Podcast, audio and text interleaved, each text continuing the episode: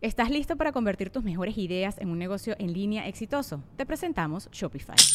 Tal vez no lo sabías, pero nuestro podcast More Than Mamis es un negocio y lo empezamos por supuesto para desahogarnos y hablar sobre la maternidad, no para convertirnos en expertas de ventas y del e-commerce. Así que sí, necesitábamos ayuda para vender nuestro merch y poner en marcha nuestra tienda. ¿Y cómo suena con Shopify?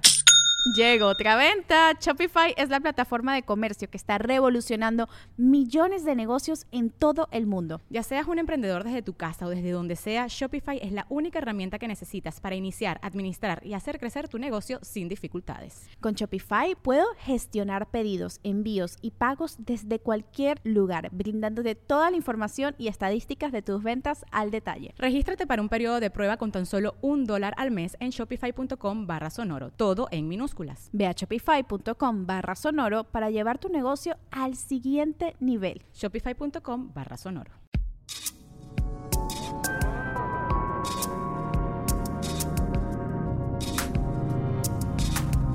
El viaje, de cada quien.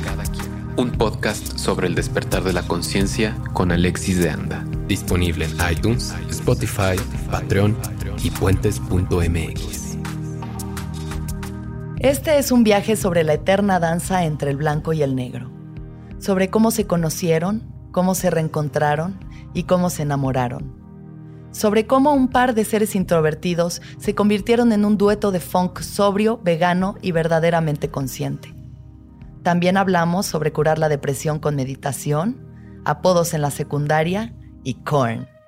Este es el viaje de Shiro Schwartz. Yo soy alguien que le gusta mucho la música, que le gusta mucho la justicia, la igualdad y reír. Me encanta reír, me encanta el humor y me encantan las sensaciones placenteras y los retos relacionados con el tiempo para hacer las cosas rápidas. 8, 7, 6.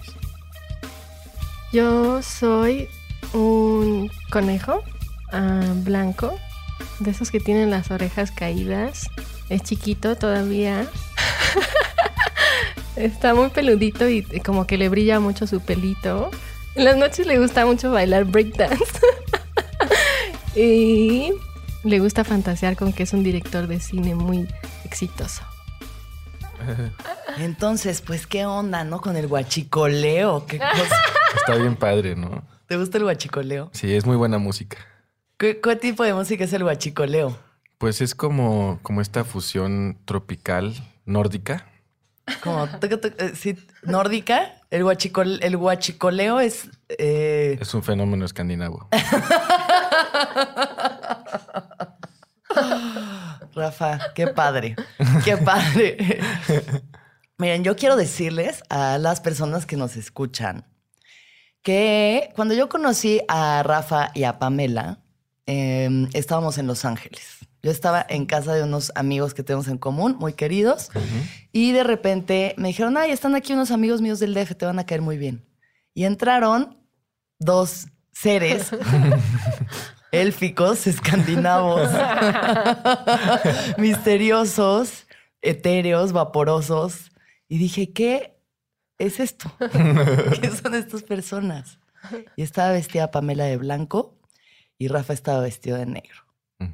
Y cada vez que los he visto desde entonces, así están vestidos. Entonces mi primera pregunta es, ¿en qué momento pasa esto? ¿Esto pasó ya que se conocieron o venía de antes? ¿Por qué es esta, este compromiso con la imagen? Mm, pues creo que yo fui el que empezó con lo de la monocromía. Empecé en 2007, creo. Estaba, en ese entonces estaba viviendo en Londres, güey. Ay, güey, Londres, tipo, tipo como, güey. O sea, entonces estaba en una estancia ahí y estaba muy deprimido y como que, pues me di cuenta que eh, estaba viviendo en una parte un poquito fresa, o sea, más fresa de mi gusto. Digo, porque es un continuo y no hay pedo ser fresa o lo que sea, pero era más de lo más fresa de lo que a mí me hace sentir De lo que te acomoda. Ajá, entonces como que me sentía un poco inseguro y estaba buscando en formas de que cuando iba caminando por las calles sentirme con el poder que me gusta sentirme, ¿no? O sea, con la seguridad más bien. Entonces como que observé que me di cuenta de que si me vestía todo de negro me iba a sentir súper cool. Ya. Y ya, pues lo empecé a hacer ahí y este, y como que dije, voy a usar ropa muy formal negra. Así que sea como un poco como un fantasma, ¿no? Que no, o sea, una ropa muy genérica, pero hacia lo formal, negro. Y eso fue lo que empecé a hacer en el, El 2000. detalle está en la formalidad. El detalle, ajá, y que fuera todo negro. Y era como un outfit que usaba que yo pensaba que iba a ser como muy difícil de cuestionar. Así como tienes un traje negro muy X, todo es negro y pues ya, Ya nadie va a cuestionar el negro nunca, nunca, ni el traje. Ni el traje. Va a decir, mira, esta persona va a trabajar. Esta persona es Esta, esta- esta persona no va a, a asesinar a nadie ni a hacer fechorías. Esta persona nomás va a trabajar, sobre todo en Londres o como cualquier gran ciudad que nos vestimos de negro para protegernos. ¿No? Es como esa manera de mantenerse bajo el radar de alguna forma. Aunque es raro que ustedes sepan mantener bajo el radar de la gente. Bueno, es que ya después empezó el bling, ¿no? Y ya es cuando... Sí, ya como que empezó la influencia. El bling bling, sí. El bling. Que, que siempre haya bling. Y esto fue antes de que conocieras a Pamela. Bueno, Mm. ya nos conocíamos. Nosotros nos conocimos cuando teníamos 13 o 12 años, más o menos. Ay, en ya, es que esto es muy en tierno, primero de güey. secundaria. Esto es muy tierno. Hasta sacó unas estampitas ahorita, Rafa, de Hello Kitty, de tan tierno que se va a poner este pedo. Para preparar. Porque yo quiero que la gente sepa que creo que hay em, como estas parejas que simbolizan de alguna forma el ideal. ¿No? O sea, es eso, es Shiro Schwartz, que significa eh, blanco-negro, ¿no? Blanco en japonés, negro en alemán, que es el concepto de eh, la agrupación que tiene, de su proyecto de vida, que es lo que es. Pero es como, güey, uno siempre está buscando su otra mitad, su media naranja, el yin para su yang, ¿no? El, el comal para su olla. Y... El guachicol. Y el guachicoleo para su ducto agrietado. El guachicolero para su ducto. Y creo que ustedes como que representan para mí ese tipo de, de historia de amor que es súper bonita y es como un ideal, puta, casi inalcanzable, ¿sabes? No creo que mucha gente logre lo que ustedes han logrado. Y a mí me interesa mucho que hablemos de eso, o sea, de cómo ustedes se conocieron y tantos años de estar juntos en una simbiosis tan cabrona, cómo hacen que una relación siga floreciendo y siga funcionando así. Entonces, Ok. se conocieron a los 12 años. Ajá. Nos conocimos a los 12. Antes de eso, ¿cómo eran? ¿Cómo eran antes de Pues Shiro éramos Schwartz? unos teenagers, ¿no? Ah, bueno, antes de Sí, Shiro unos Schwartz, niños. o sea, cuando nos No, conocimos, cuando- ajá. Pues estábamos en. Fue que los dos. los 2000. ¿En la ah, escuela? no, no, 97. Late 90s, ¿no? 97. En la escuela. En la Ajá, en la, escuela. en la secu. Iban en la misma En el secundaria. colegio Baden Ajá. Powell. Baden Powell. Ajá. Este, De los suburbios por Ar- en No- Arboledas. nombrado eh, after, ¿cómo se llama? Baden Powell, que era el, el creador de los Boy Scouts o algo así. Baden Powell es el creador de algo los Boy Scouts. ajá, Ajá, es lo que recu- Tú eras, tú seguro. eras Girl Scout, ¿no? Eh, lo fui, pero como por un breve periodo, como de seis meses o Se algo puso así. todavía más tierno. Ay, pero no, eso ya, fue de chiquititita, así. Como de cinco años, yo creo. Bebé, boy- bebé Girl Scout. Baby Scout. Sí, pero, pero no duré en eso. La verdad no me llamó mucho la atención. No fue lo tuyo querer No, prender fogatas y con hacer un palo. nudos, hacer Ya. nudos, no. Hacer nudos nunca está de más saber hacer nudos. Uno No sabe para qué los va a necesitar. O desamarrar nudos. Eso sí. Porque el otro día les voy a decir, a mí me agarró el temblor amarrada a la cama. Entonces, Qué rico. sí, muy rico, pero, o sea, hay que saber desamarrar también porque ahí me cae el- la losa encima y nos quedamos. No hay podcast. No, y no hay- ya no hay viaje. Entonces se conocen en el Baden Powell a los 12 años. ¿Y, ¿y qué? Pues, o sea, en realidad no íbamos ni siquiera en el mismo salón. Nos conocimos en la clase de dibujo técnico. Es muy cute. Romance técnico. Ajá. Él está, porque podías escoger entre varias materias y los dos escogimos dibujo. Y él se sentaba enfrente de mí y pues como que empezamos a platicar en ese entonces. Y cuando éramos chavitos, pues más bien como que nos volvimos amigos y era de que nos juntábamos ya sea en su casa o en mi casa y nos poníamos a dibujar. Eso era algo muy divertido Esa que era nos gustaba hacer. Ajá, pintar, dibujar, quemar incienso porque nos creíamos hippies. Nos, cre- nos creíamos artistas, como que los dos queríamos ser art- artistas Ahí plásticos. estaban ¿no? en bohemios, Ajá. ahí estaban Ajá, en sí, bohemios. Muy bohemio. En inciensos. ¿Qué escuchaban mientras dibujaban y quemaban inciensos? Corn.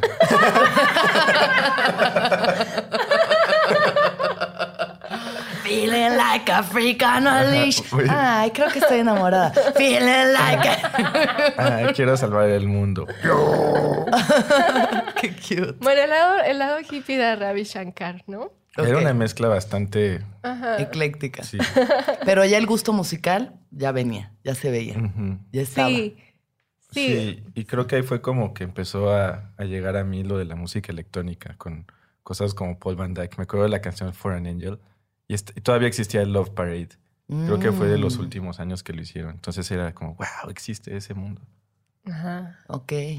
Entonces están aquí ya en el burbujeo de la hormona, la adolescencia, Feo. la clase, el dibujo, Acné, corn, acné, acné corrosivo. Puss y Corn. Y luego, Y pues ahí solo éramos amigos. ajá, En realidad ahí nunca tuvimos como que una relación de novios ni nada por el estilo. Y en la prepa, Rafa cambió de escuela. Estuvimos el primer semestre juntos y luego se cambió a otra escuela y ya ahí como que nos veíamos ya muy poco de que o iba yo a su casa o él iba a mi casa, pero ya muy esporádico y así como que poco a poco la relación desapareció. ok. Entram- entré a la universidad y estuve toda la universidad igual sin tener contacto con Rafa. Y fue justo el, el último año cuando, ah, no, ya, había, ya me había graduado y me encontré un amigo que tenemos en común eh, y, y me dijo, ay, no, me encontré a, a, a, a Ñonks, que era su, su Ese es mi nombre. De, mi nombre de los 2000 es, es Ñ o NGS. Rata es un amigo, ¿Como de ñonga? como, como el apelativo al miembro. Ajá. Entonces, es, es la voy a hacer la historia muy corta. A ver. Íbamos en una escuela religiosa, Rata y yo. Ok. Súper represiva. No sé, no sé por qué meto eso en la historia, tal vez por el dolor. Está bien, sí. Aquí para sacar el dolor. Y este, pues ya X, jugábamos con canicas, no sé por qué. Y este, ¿Eso fue en la prepa? Eso Eso fue en la te, muy pa- old te fuiste, school, ¿no? ya saliste de la escuela de Boy Eso- Scouts eso y te fuiste. Fue en los 20 Ya. eso ya mayor. Ya mayor. No sé por qué entró una moda de canicas eh, y pues jugábamos eso en el recreo. Y este, no, yo no recuerdo esto, pero según esto, cuando yo aventaba una canica decía knock. Como que tenía un sonido que yo hacía para soltar la canica.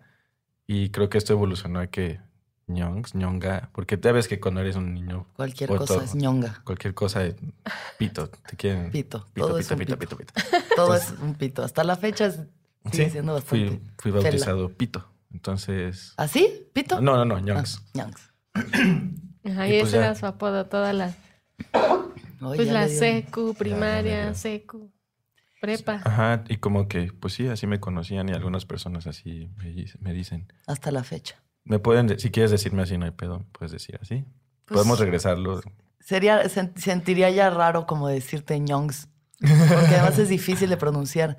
Ajá. Pero por ejemplo, mi hermano sí le sigue diciendo así porque él lo conoció. En, esa, en la etapa ñongs. Ajá, Yo ahorita sería él es como... Ñongs. Para mí, Ahora soy, soy Rafael, así que. Rafael. chill. Entonces te dijo, ve al ñongs. Ajá, me dijo, bien, me topé al Ñongs. Y yo dije, ah, neta, no, hace años que no sé de él. Le dije, ¿cómo lo contacto? Y me dijo, no, pues tiene un website y creo que ahí está su mail, escríbele. Entonces me metí así de que rafaelmarfil.com. ¿Qué había en rafaelmarfil.com, El nombre me encanta, me encanta. No mames, fue el primer así como Tinder que existió. ¿Y? No, pues estaba su música que hacía como minimal techno. Ya, ahí tú ya estabas... ¿Tú qué estabas escuchando en estas épocas? Yo en ese entonces estaba escuchando como Deep House. Lo más que escuchaba era Deep House. Lo más deep que escuchabas era- o lo que más escuchabas lo que era más Deep House. escuchaba era Ok, Deep andabas ya dark. Ya andabas como... pues en- como house romanticón, Sí, sensual. es que sí, Esa es como que mi onda. Siempre ha Sí. sido y me, desde los 15 años me gustó esa música y me encanta. Como que me identifico mucho porque es muy melódico, es, a veces es melancólico y tiene melodías muy bonitas y aparte cantan y a mí siempre me ha gustado la música con muchas vocales. Entonces escuchaba yo y me metí a su página y así de que vi abajo su mail y le escribí así de que no manches, este, ¿qué onda? ¿Cómo estás? Y me respondió súper rápido, así de que me... De que no tenía nada que hacer en mi vida, más que hacerle Pegado. refresh al- en pelotas. Pegado a la página y a ver cuántos plays van. ¿Y esto no era pre-MySpace o más o Ah, menos No, era contemporáneo? Post MySpace. Ah, eso pero- fue en el 2000, finales de 2008, ¿no? Ok, ya, sí, ya, ya estaba MySpace ahí Mm. en el Ajá. auge. Sí, ¿no? como que me, me- me llamó la atención lo de la programación, porque como que estaba reinventándome en ese entonces. Entonces dije, güey, tienes que aprender a programar o algo así. Aunque sea básico. Y pues sí, Ujú. un ejercicio fue hacer ese website. Y este, pues ahí ponía todas mis piezas de música. Pues así, tecno y eso era como que mi espacio. MySpace. MySpace. MySpace. El tecno ya también estaba en un buen momento, ¿no? Ese era, el- era un buen momento para el minimal techno, el 2000, ¿qué? Ocho. Ocho, sí, Por ya ahí. llevaba un rato pero, Ujú. que estaba en, en su auge, pero pues a mí me gustaba mucho. Y ya estaba orientándolo más hacia el house y así. Y estabas tocando y ya estás como en ese pedo, ¿no? Ajá, Bueno, no, en muchas, muy pocas presentaciones. O sea, yo llevo como que haciendo música y presentándome desde ya antes de PAM, ¿no? Ajá. Pero pues no, no había mu- mucha frecuencia en las presentaciones ni nada de eso. Ya. Nada más ahí en el refresh. Ajá, Y en eso aparece un mensaje, hola. Ajá, y le había, puesto, le había puesto mi teléfono hasta abajo de que márcame para, para vernos, ¿no? Porque tiene siglos que no nos vemos. Y me acuerdo que me habló así muy pronto, como que no pasó mucho tiempo, me marcó. Y Rafa es como que tiene una personalidad muy intensa de que le gusta hacer las cosas en el momento y ya. Y me, me acuerdo que me habló y me dijo, te pago un taxi, cállate a mi casa. Ah, sí, Sí, ontas, te mando el Uber.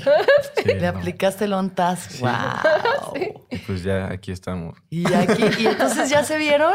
Ajá, ¿Y? nos vimos, o sea, ese día no nos pudimos ver, luego pasó Año Nuevo y todo eso y no nos vimos y fue ya como a principios de marzo más o menos que ya empezamos a salir como ya más en serio Ya. y pues sí, ha sido desde entonces, ya llevamos 10 años juntos. Ya está cabrón, 10 Sí. años. O sea, además son 10 años como pues de tu formación, de quién eres. No, ya uno a los Sí. 30 ya viene ya maleado y percudido y ya traqueteadón. ya lo pasaron por el lavadero varias veces. Sí. Ya sabes que te gusta como te gusta, ¿no? O sea, como Ajá. digo, nunca dejas de sorprenderte, pero de todas formas.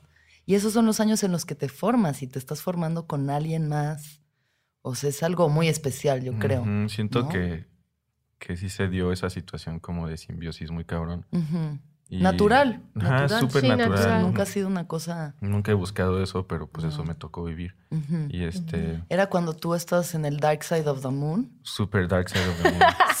Sí. muy cabrón, así. o sea, andabas una, crazy. tengo una anécdota muy chistosa, A porque ver. como que estaba en un pedo de que era sumamente asertivo y pues tenía este look cagado de, de los trajes y así ropa formal, pero tenía el cabello muy largo y tenía como un, un- ¿cómo se llama? Un ¿Flequito? Un flequito. Era como un look muy, muy, estaba cool, pero como que siento que combinado con la obscuridad por la que estaba pasando internamente y con como que esta hiperasertividad que estaba practicando, Como que era una combinación muy cagada. O sea, me acuerdo, por ejemplo, una vez que íbamos caminando por, por el mercado de Michoacán aquí en La Condesa y unos güeyes mamados como que dijeron algo sobre mí. Y me, me enojé y los confronté en el restaurante.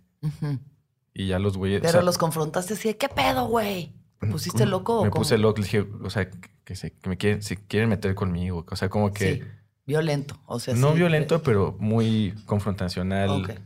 Y sí intimidaba cuando decía esas Porque cosas. estaba enojado Seguro, y lo hacía en serio. seguro. Entonces esos dos güeyes, ¿Y con fleco? Y a mí güey. me grita un güey con fleco y yo también. ese fleco, yo creo Me que ese fleco, güey.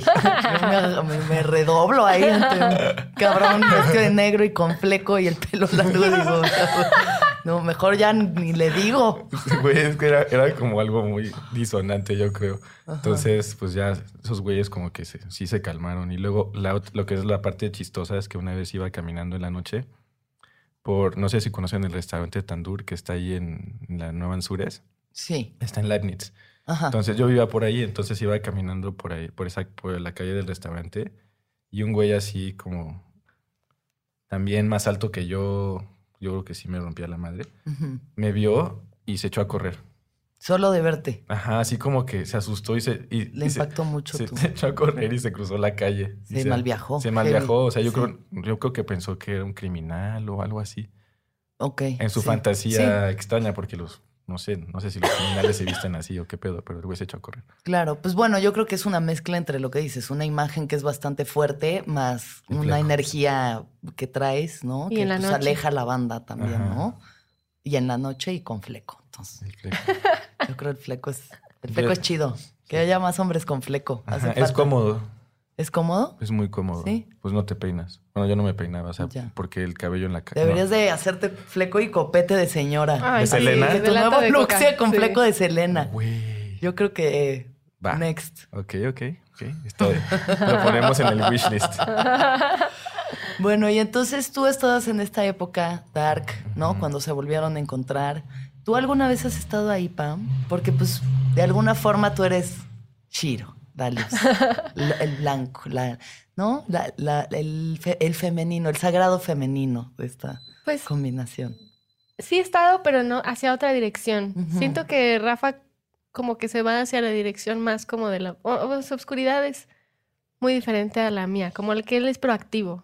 Él nos, como que siento que no se tira en un sillón a, a llorar. Sí, Él es más como de que se enoja. tú eres ¿no? más emo. Yo soy más emo. Ese es como que mi dark side. Ya, que luego puedo llegar a bajonearme muchísimo. Y pues sí tuve algunos, o sea, toda mi vida he sido como un poco muy sensible, Un poco muy. bastante un poco sensible. muy. Ajá, y este, y pues tiendo mucho como hacia la melancolía y la tristeza. ¿Estás listo para convertir tus mejores ideas en un negocio en línea exitoso? Te presentamos Shopify. Tal vez no lo sabías, pero nuestro podcast More Than Mamis es un negocio y lo empezamos por supuesto para desahogarnos y hablar sobre la maternidad, no para convertirnos en expertas de ventas y del e-commerce. Así que sí, necesitábamos ayuda para vender nuestro merch y poner en marcha nuestra tienda. ¿Y cómo suena con Shopify? Llega otra venta. Shopify es la plataforma de comercio que está revolucionando millones de negocios en todo el mundo. Ya seas un emprendedor desde tu casa o desde donde sea, Shopify es la única herramienta que necesitas para iniciar, administrar y hacer crecer tu negocio sin dificultades. Con Shopify puedo gestionar pedidos, envíos y pagos desde cualquier lugar, brindándote toda la información y estadísticas de tus ventas al detalle. Regístrate para un periodo de prueba con tan solo un dólar al mes en shopify.com barra sonoro, todo en minúsculas. Ve a shopify.com barra sonoro para llevar tu negocio al siguiente nivel. Shopify.com barra sonoro. Sí, eres como un cuento de Murakami tú, como que una así. Ah, Sí, me encanta bueno, Murakami, por ejemplo. Y pues sí hubo un tiempo que estuve como muy, muy, muy bajoneada cuando, al principio de nuestra relación. Y pues sí, pero era más como hacia la depresión, ¿sabes? O sea, Sí. de que no sabía nada, no, no sabía que, no entendía nada. Nada Estabas de- triste y no sabías cómo. Ajá. No tenía qué. ni idea por qué, ni como que realmente no había una razón en específico, solo era como de que me costaba trabajo despertarme, me despertaba y era de que no me quiero parar, ¿sabes? Y muchas, muchas semanas así. Y pues tuvimos que como, como que eso era algo de nuestra relación al principio que era como complicado, porque pues yo había vivido toda mi vida con mis padres y mi hermano, y pues mi hermano sabe que soy así, pero pues él es, pues es mi hermano y nos llevamos bien y demás. Nunca hubo gran problema porque pues tienes ciertas actividades con ellos y ya, ¿no? Pero pues ya en una relación ya me vi como que más expuesta a la realidad, que es cómo em- empiezas a afectar a otra persona con tu forma Tu de... depresión, ¿no? Ajá. Y como que fue que me di cuenta que tenía más bien como un problema ya más, más en serio que lo que yo pensaba que era. Ya. Porque como que, pues sí, o sea, Rafa me decía de que no, pero pues todo está bien, todo está chido y eso me hacía sentir peor y, ¿sabes? Como que me... Claro, más culpable de que te Ajá. sientas mal, ¿no? Sí. Entonces como que empecé a, a ver ese lado de mí y dije, no, pues no está chido, no está chido, no quiero ser así, no quiero ser una persona que no puede ser fuerte. Entonces me puse como que de reto a hacer meditación. eh, en ese momento fue lo que me puse de reto de que voy a meditar todos los días y espero, porque en algún lugar leí que la meditación ayudaba con la depresión. Ujú. Y pues dije, pues me voy a rifar, ¿no? A ver qué, qué pasa. Y estuve de que diario, diario, diario, diario. Y, y pues sí, o sea, me sacó de ahí. Y ahora, pues si llego a ver como que esa puerta, Sí. ¿sabes? Como que hay días en las que, pues como mujer estoy más susceptible a, a- a entrar a esa puerta, pero pues como que ese día entro, estoy ahí y ya sé que mientras siga haciendo mi meditación y demás, todo va a estar bien. Es una ¿sabes? práctica que ya es parte de tu vida, ¿no? Ajá, que me, que me está haciendo como que es- estar no ahí. Sí. ¿Cuántos días llevas así de que te dice la app que la has usado Estoy muy Uy, orgulloso no. de eso. Sí. No sé, pero ya, ya- Ya de que 4.500 No días. sé, cinco, pero ya llevo como tres años haciéndolo diario, diario, Increíble. diario. Pues es que claro, la constancia la, la de- creo que la meditación es la respuesta más sencilla a Ajá. casi todos los pedos, bueno, a muchos de los pedos que puede tener uno mentales y emocionales Sí. y nos da hueva hacerlo. O sea, hay como una hueva de sentarme y cerrar los ojos y en mi respiración, güey. Y si, o sea, si ves luego todo, cómo puedes sacarte de una depresión sin tener que tapar el sol con un dedo, que son pastillas, medicamentos, Claro. lo que sea. Porque yo siempre, desde, desde que recuerdo que sentía esto, o sea, también una de las cosas es que nunca lo expresé con nadie, Mm, porque pues es un tabú muy grande, Claro. como que, o sea, yo jamás se lo hubiera dicho a mis padres porque siento que se hubieran preocupado muchísimo, entonces no, no sí, hablaba como se con ellos. quiere matar. Ajá, entonces nunca realmente lo quise hablar con nadie, entonces eso lo hacía peor, ¿sabes? Entonces como que traté de solo, desde que lo pensaba, decía, es que yo no quiero ir con un psiquio- con un psicólogo y que me digan, necesitas estas pastillas, y porque yo soy desde de cualquier tipo de medicina, así de Nunca. gripa y demás, no me gusta Nada. tomar medicina. Sí. Como que siento que no confío en eso, no sé si es ignorancia o qué, pero no confío, siento que me va a hacer daño a otra cosa. Ujú. ¿O que, qué, qué son? Sí. ¿qué es? ¿De dónde viene? Ajá, entonces, pues igual, o sea, tenía este problema y decía de que no, o sea, no quiero que ir y que me receten pastillas y demás, entonces por eso no hacía nada. Pero ya que me empezó a, afec- empezó a afectar nuestra relación, dije, no, pues no, tengo que hacer algo. Empecé con la meditación y fue que al principio yo decía, o sea, estuvo como difícil, sin- sabes que lo haces y no sabes qué está haciendo y, y seguir Pero haciéndolo, confías, sí. ¿sabes? Pero como que afortunadamente no me cuesta trabajo la disciplina, entonces como que dije, pues no pasa nada, ¿sabes? Solo hazlo y ya, o sea, Sí. pues no pierdes, no pierdes nada, son 10 Ujú. minutos, o sea, ¿sabes? 15 minutos que vas a dedicar a esto, pero pues en, en lugar de estar en el celular o cualquier cosa, Sí, güey. ¿sabes? En vez de estar viendo Instagram stories ahí, de, Ajá. bien, comiendo, comiéndose un club sándwich. Ujú. Dale. Yummy. Qué rico, pero dale 15 minutos. Ajá, a entonces ser. Pues ya como que después de un año creo o, o más fue que ya dije de que, wow, ya no estoy ahí, ya, ya estoy fuera, ¿sabes? Y es algo tan sencillo que pues nunca me hubiera imaginado que es tan poderoso, porque ni siquiera es que esté tan enfocado a la, a la depresión, lo que, la meditación que estoy haciendo, es meditación normal, Normal, y ya, o sí. sea, Es tu ser, es Ajá. sentir tu ser, ¿no? Como Ajá. reconocerlo. A mí ahorita también mi terapeuta me dice, ya, Alexis, ya, ahora sí, ya tienes que meditar. O sea, te recomiendo que ya lo hagas una práctica, porque dice que soy histérica. No, ¿Les parece? no, No. ¿Eh? Ni siquiera. ¿Qué? Estás ¿Qué significa? estás diciendo? ¿Qué significa esto? con esos ojos. Me andes volteando los ojos, ¿eh? Este, ¿Eso es ser Sí, dice que, que como, o sea, no histérico. La histeria como que es esta enfermedad de las mujeres de que, ay, estás histérica y te pones loca y así. Es un pedo Y- sexista. Pues eh, puede, o sea, puede ser visto de una forma muy sexista, pero creo que tiene que ver más con el no conectar verdaderamente con las situaciones o la gente y entonces exageras todo para sentir, como para compensar.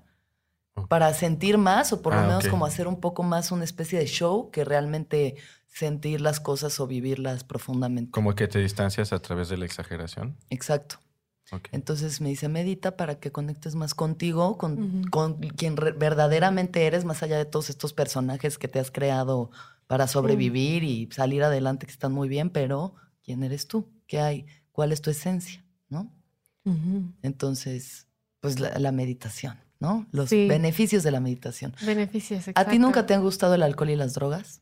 Sí, claro. Sí. Me gustaba, o sea, mm, pues sí me gustaba empedar, la verdad. O Sí. sea, pero ni siquiera era algo que como que cuestionaba mucho, solo lo hacía en las fiestas. Claro, y... la convivencia normal, ¿no? Ajá, la convivencia, exacto. Normal, pero pues ya no, ya la verdad ya no me gusta. Sí. Porque siento que sí sale todo mi dark side, Ya. pero ni siquiera como que, no sé, solo no me gusta cómo me pongo. Ya no, no lo disfruto. ¿A ti te, te gustaban el alcohol y las drogas? Sí, era, era muy apasionado de, de- de esas cosas. De las Ajá, sustancias. creo que, o sea, pero realmente como que siento que mi personalidad es nerdy, como que me gusta investigar y saber todo sobre lo que me apasiona y era ese tipo de persona que había una hay una página que se llama Aeroweed, no sé si la conocen. Aero, Aer- aero, Aeroweed, no. Entonces yo fue como adolescente que empecé a consumir drogas, creo que a los 14 años fue que empecé a fumar marihuana. Ujú. Entonces me empecé a, a informar, no dije los efectos, como que me llamaba mucho. En esa página te muy- informaban de todo lo de la marihuana. Ajá, y, como, y de todas las drogas, ¿no? Psicodélicas o eh, de todo tipo, heroína, si quieres buscar ahí información.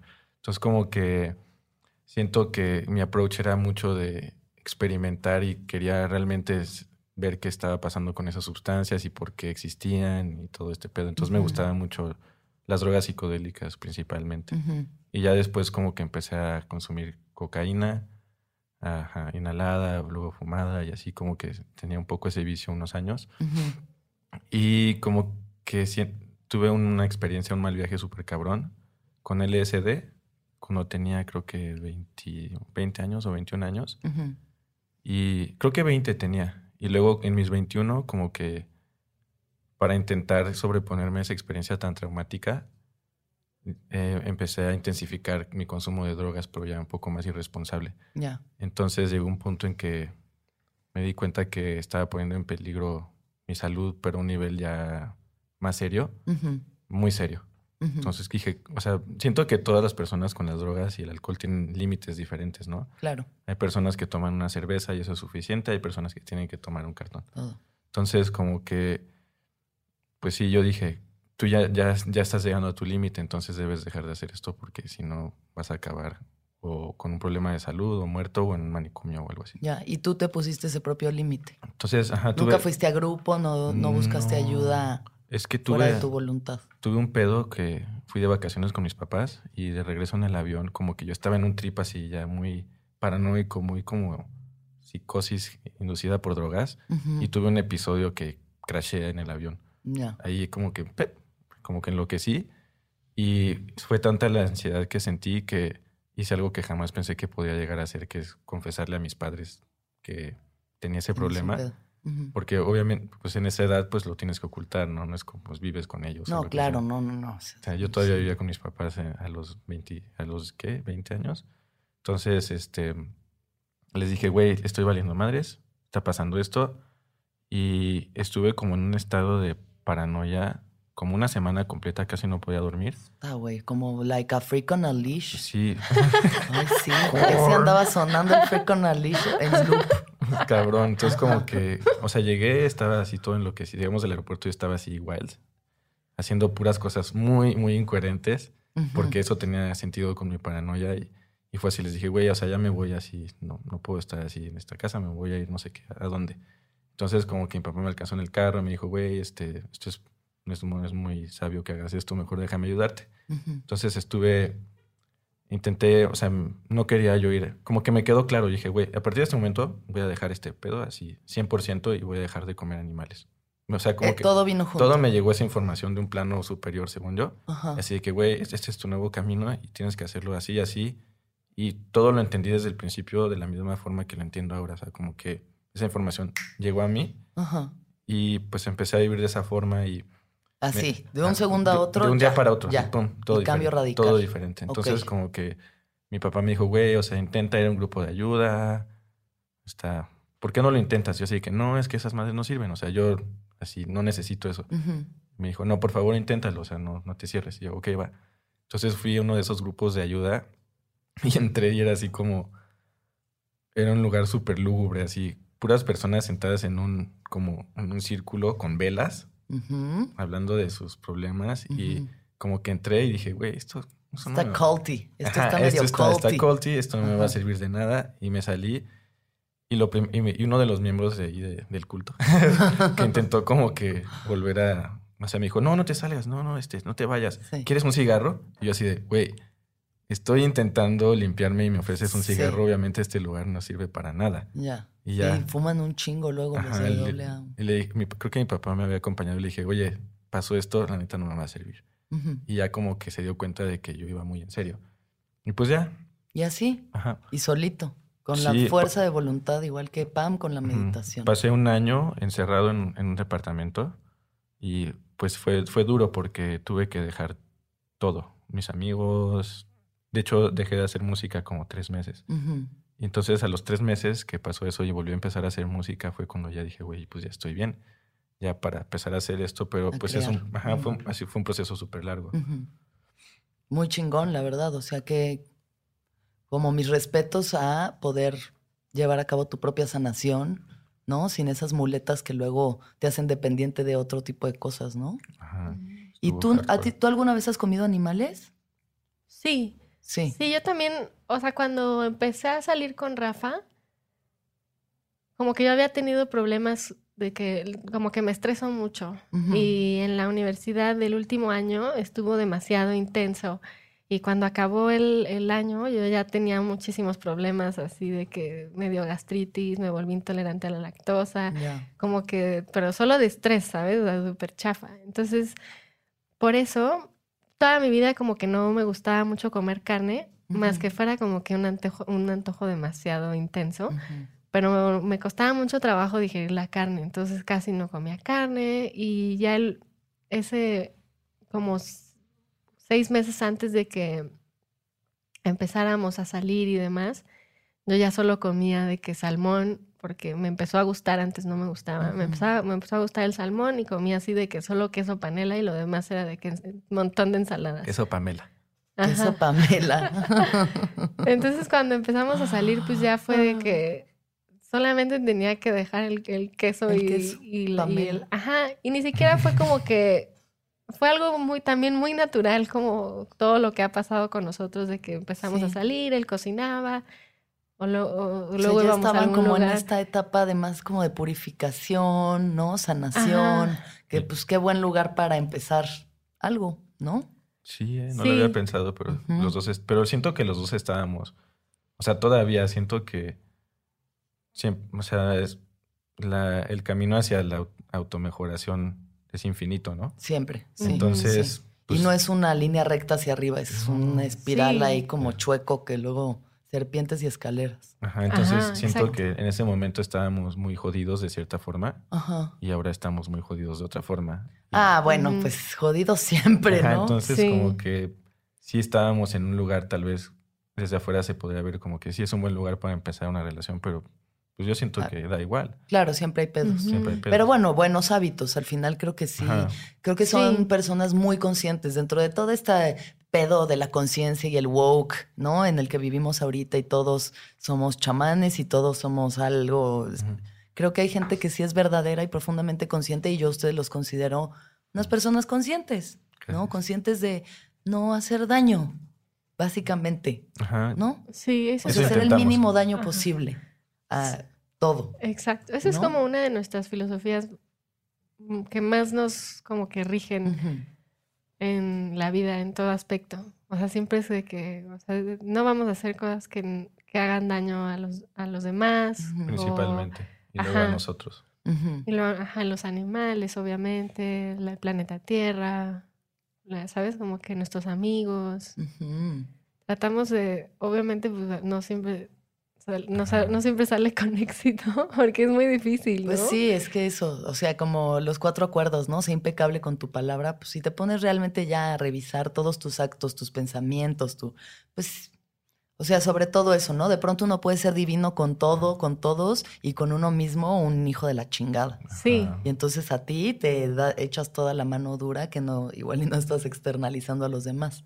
Sí, O por ejemplo, siento yo, o sea, ahorita estoy como tranquilo y así, pero si alguien me hace enojar, pues puedo perder el control. Te ¿no? puedes poner crazy. Ajá, entonces es como, siento que, que a veces es, es como, no sé, por ejemplo, tú nos ves así y tal- como que tal vez estás viendo lo, lo que te gustaría hacer, Obvio, en mi proyección Ajá, fantástica, pero ¿no? pues en Ajá. realidad soy un animal descontrolado que solo está intentando hacer las cosas bien. Mantenerse bajo control.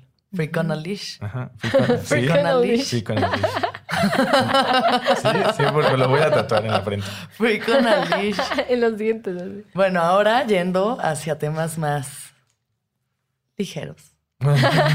¿En qué momento de esta unión empieza Shiro Schwartz? Ah, 2000, desde el principio, no, ya no, ya no me acuerdo, Pam, cuéntalo.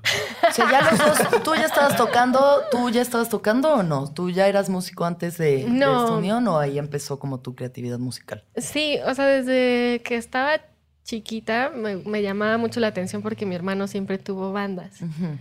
Y yo era así de que la fotógrafa oficial iba con ellos a todos lados, hasta los viajes y demás. Y siempre como que tenía, era como cantante de closet, por así decirlo. ¿Sabes? Como que quería, pero nunca me animé, nunca me la creí.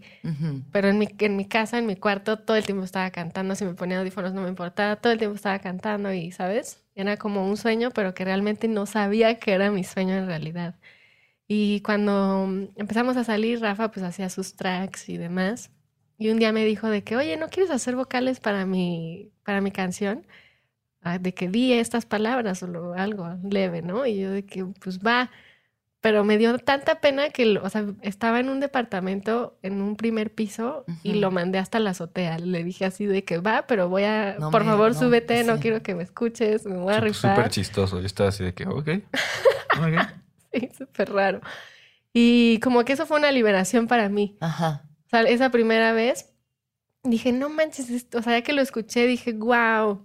Suena chido. Suena chido Sí. y, y es lo que siempre he querido. Entonces ya, como que, Se prendió la, la llama de la pasión. exacto, ya, ya no hubo quien lo detuviera, ni vuelta atrás, ni cómo, cómo pude estar tanto tiempo sin esto. Más Claro. bien fue como la pregunta. Y el gusto por el funk y por, ¿no? Como la música disco, más esta onda, el soul, ¿es algo que ya traían desde antes? O sea, ¿este fue un gusto que descubrieron juntos? ¿O cómo es que llegaron Pues a sí, este género que además es un ¿no? género difícil, ¿no? En México. Sí, Sí. o sea, siento que al, al haber crecido en los noventas, tenía como que en ese entonces había, estaba como Jamiroquai, Daft Punk, que, que eran cosas que estaban en MTV, que es, que es lo que nosotros teníamos en ese entonces como para descubrir cosas nuevas.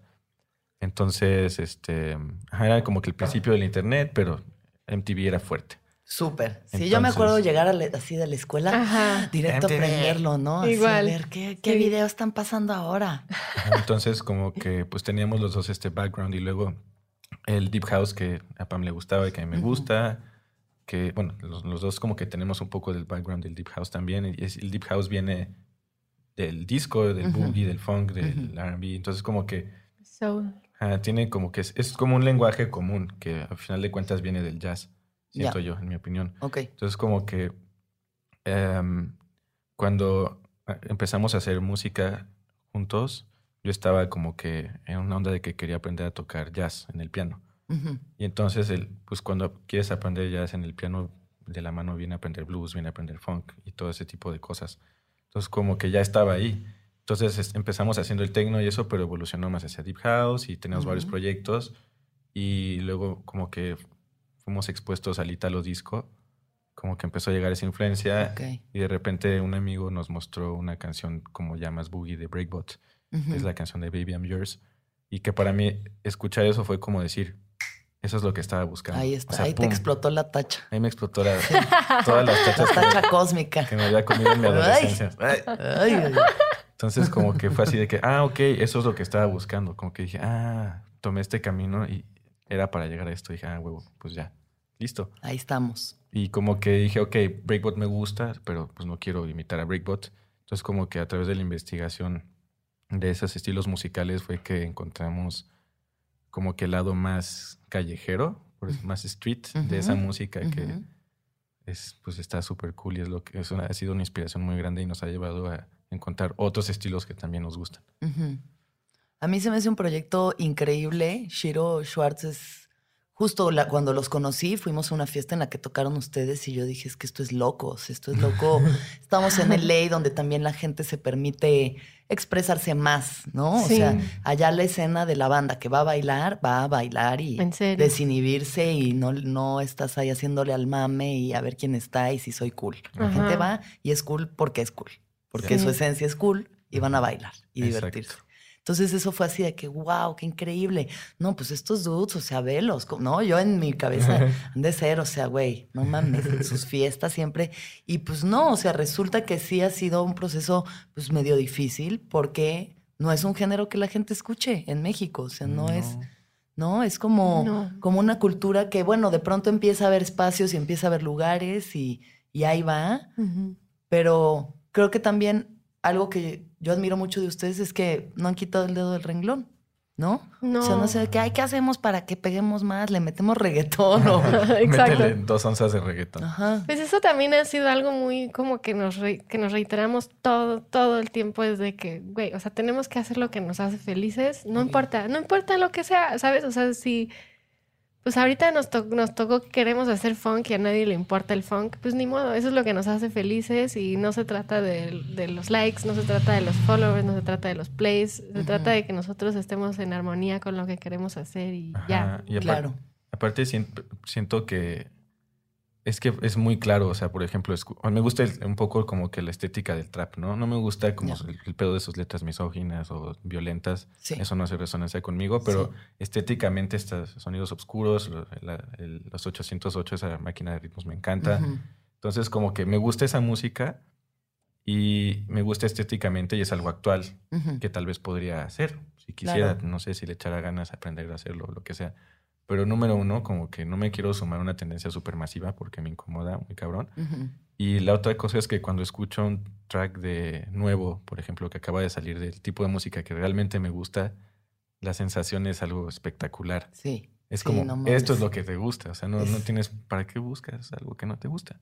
Sí, ¿para qué hacer algo que no, o sea, como por complacer a quién sabe quién, hacer algo que Ajá. no está en la- tu la naturaleza ni en tu... Complacer a la Sí, cartera. pero les gustaría complacer a la cartera. O sea, sí les gustaría, güey, conciertos enormes, ¿saben? O sea, ese éxito. Claro. Me ¿No? gustaría llegar así de, mamá, papá, aquí están sus Ferraris. ¡Tómbale! Ahora Lambo, sí. Lambo y Ferrari, peléense. Lambo y Ferrari. Pero pues... Pelea a muerte por el Lamborghini y el Ferrari.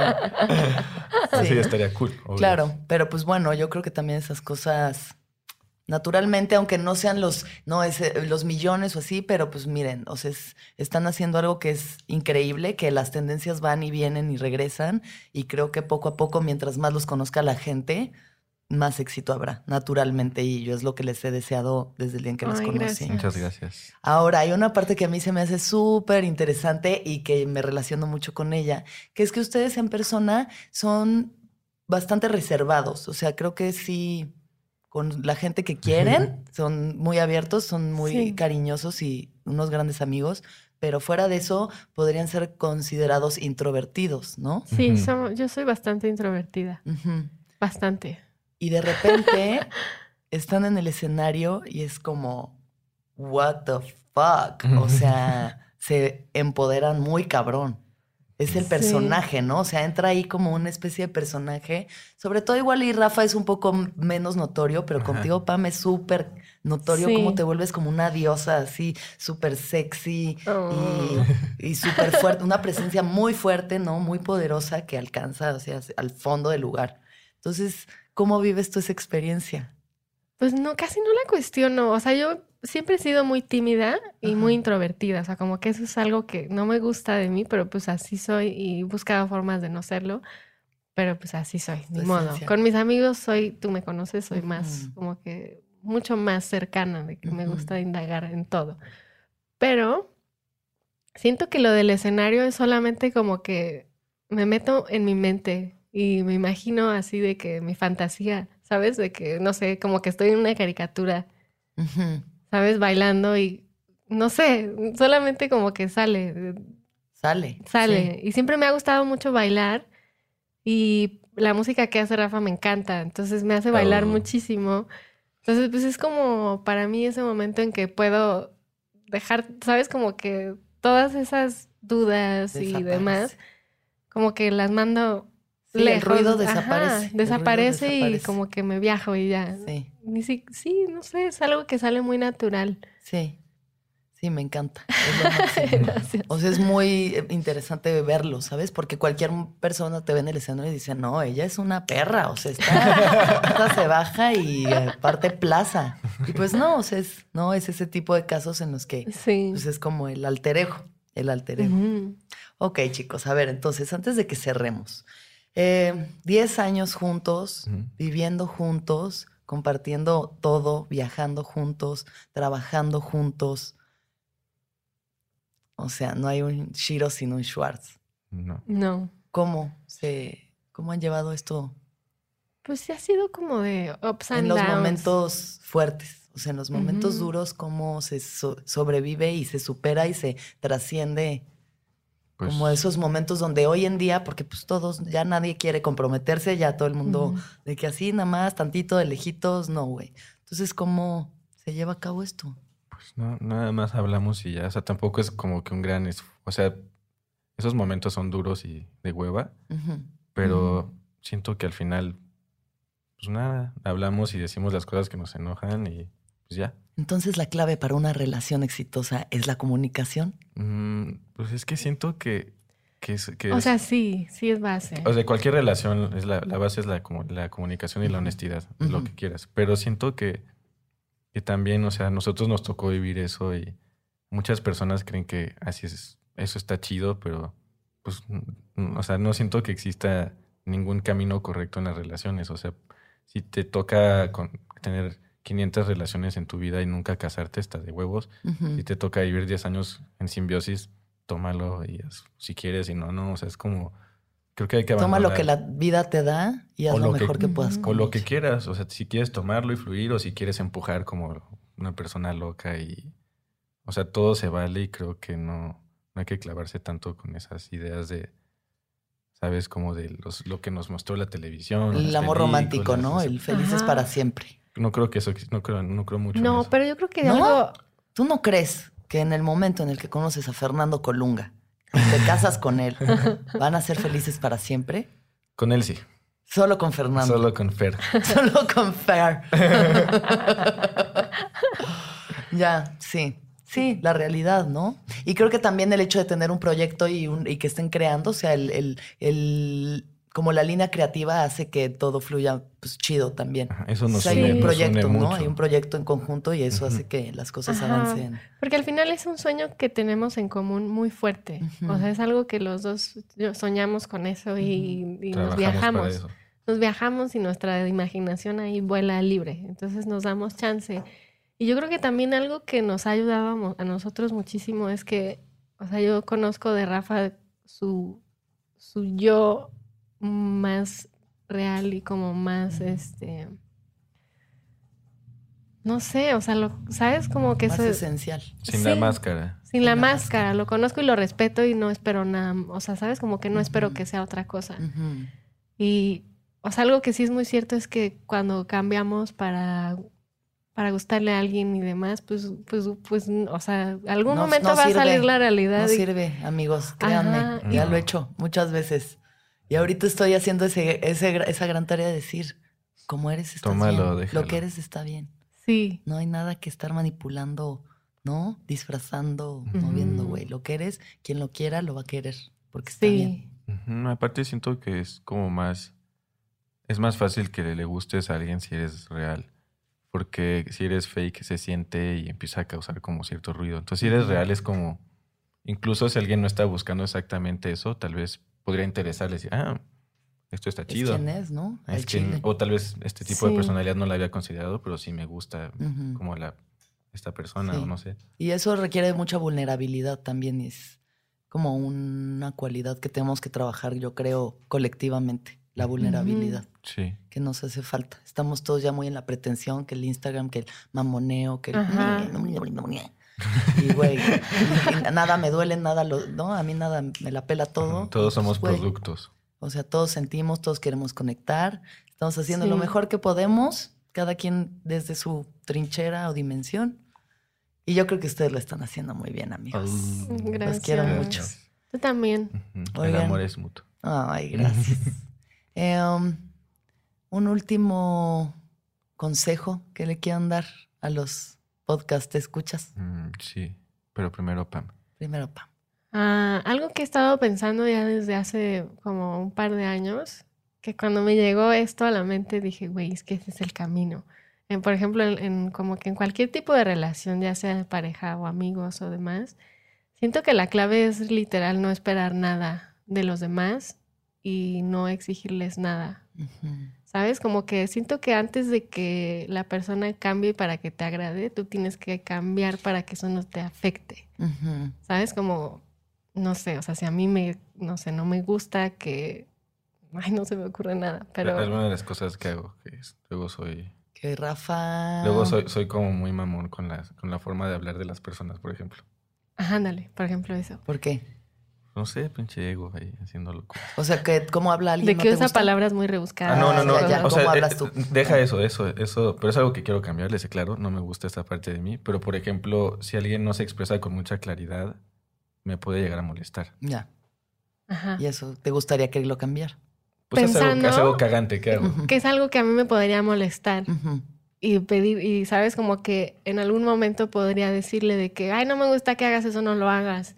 Claro. Y me di cuenta que es mucho más fácil yo como que pensar, decir de que, güey, o sea, ¿por qué no te, por qué, por qué te causa tanto conflicto? ¿Sabes? O sea, Claro. te lo ¿qué es estás tomando es el- personal, Ajá. ¿sabes? ajá. Entonces es más como desapegarte de eso, de, de lo, de cómo te afecta a ti y tú trabajar en cómo no te puede, que, esas cosas no te afecten, porque Claro. entre menos cosas nos afecten, vamos a ser más felices. Totalmente. Entonces es algo que yo me di cuenta y lo llevo como que aplicando en muchas cosas.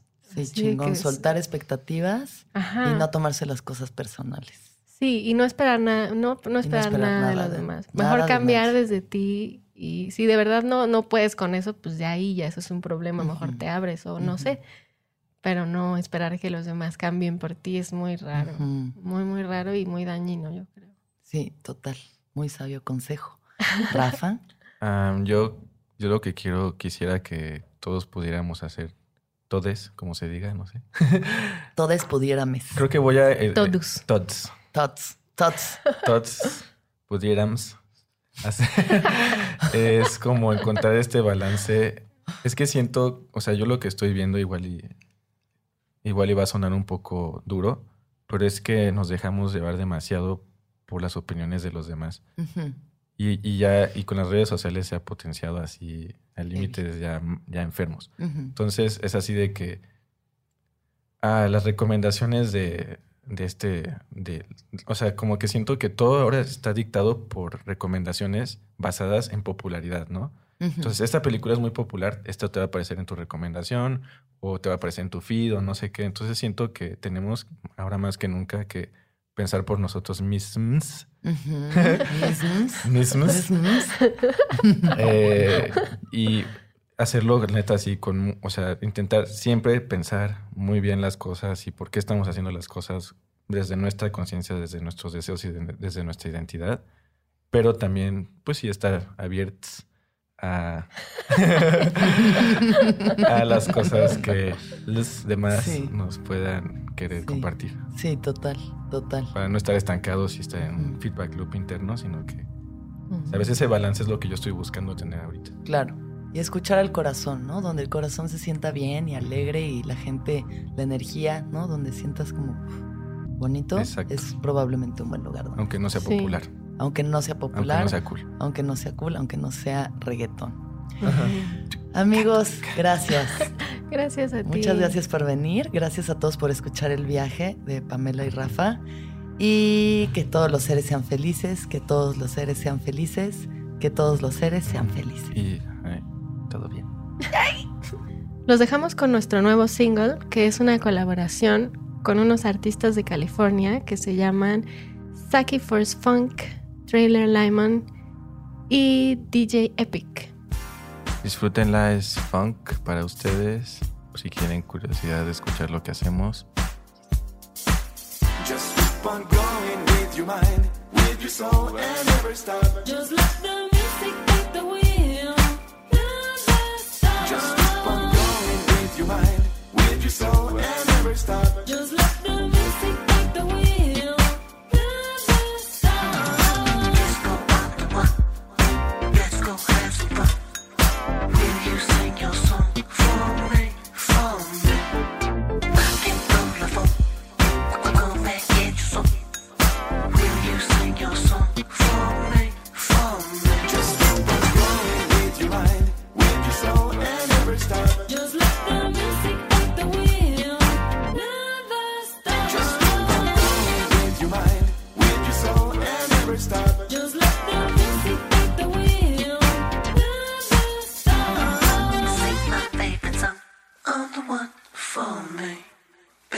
My favorite me. We shall overcome, overcome. my. Honey, will you